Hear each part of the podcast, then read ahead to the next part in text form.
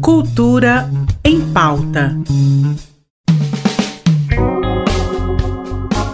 Olá, hoje é dia 29 de junho e seja muito bem-vinda e bem-vindo ao Cultura em Pauta, nosso encontro diário onde a gente conversa sobre arte e lazer aqui na RBC FM ou na sua plataforma de podcast favorita.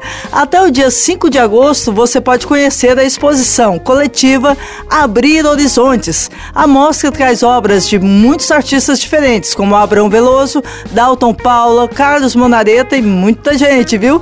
E tem como objetivo fazer o espectador refletir sobre o atual momento da arte em Goiás, que é marcada pelo crescimento das produções em quantidade e qualidade. Você pode conferir a exposição gratuitamente no Centro Cultural Octomarques.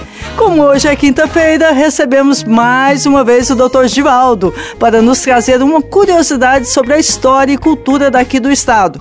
Dessa vez, o doutor vai falar um pouco sobre a fonte carioca em Goiás. Seja muito bem-vindo, Givaldo. Conta pra gente. Hey, como estão vocês, Mazé e galera do Cultura em Pauta?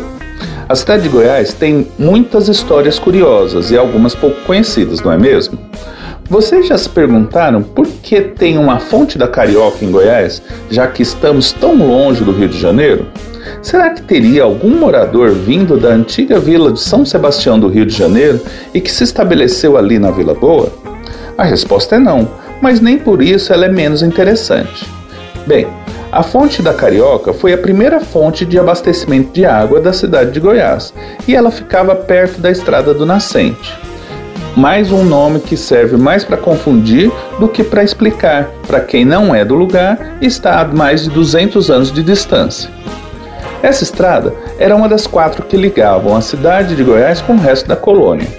A do Nascente, aqui subtendido o sol que indicava que essa estrada ficava a leste da vila e não por ter qualquer nascente de água por perto, ligava a vila de Goiás às províncias de Minas e de São Paulo.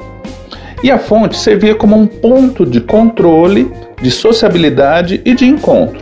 Afinal, todo mundo ia nessa fonte buscar água. Então dava para saber as novidades, quem chegava, quem saía e tudo mais. Ela foi a única fonte até 1778, quando inauguraram o chafariz da Boa Morte. Olha aí mais uma treta. O nome desse caso é por conta da igreja, que hoje é um museu. Mas tá, por que então Fonte da Carioca? Possivelmente por analogia, pois reza a lenda que os portugueses construíram uma casa de pedra para proteger o primeiro lugar que eles pegavam água no Rio de Janeiro. O termo tupi, que significa Casa do Branco, seria carioca, e o próprio rio virou o Rio Carioca. Como a língua dos índios foi levada pelos colonizadores a muitas partes do que hoje nós chamamos Brasil, com o tempo passou-se a chamar assim, carioca, o lugar onde se pegava água. Diversas cidades do Brasil colonial têm uma fonte da carioca para chamar de sua, como Antonina no Paraná, Laguna em Santa Catarina ou Itaboraí no Rio de Janeiro. Bem, é isso. Ou será que tinha mesmo uma carioca morando por aquelas bandas? Sabe-se lá. Um abraço e até a próxima. Muito obrigada pela sua participação, Osvaldo. Já fico no aguardo para a curiosidade da semana que vem. Você se lembra que há alguns dias atrás eu comentei sobre o projeto Palco 2023? Ainda hoje ocorre a segunda parte da programação do evento, que traz shows dos artistas Deno de Paula, Bruna Garcia e Wilson Gandhi. O projeto, criado pela Associação dos Cantores e Compositores do Estado de Goiás, já é realizado desde os anos 80, acontecendo anualmente sem interrupções, há quase uma década. Hoje ele começa às sete e meia da noite na Praça Universitária, com a entrada franca. Muito bom, Gilberto Correia, parabéns!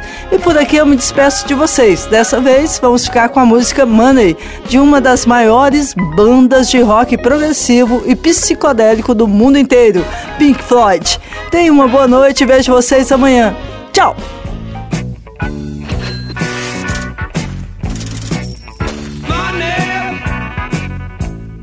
Get back.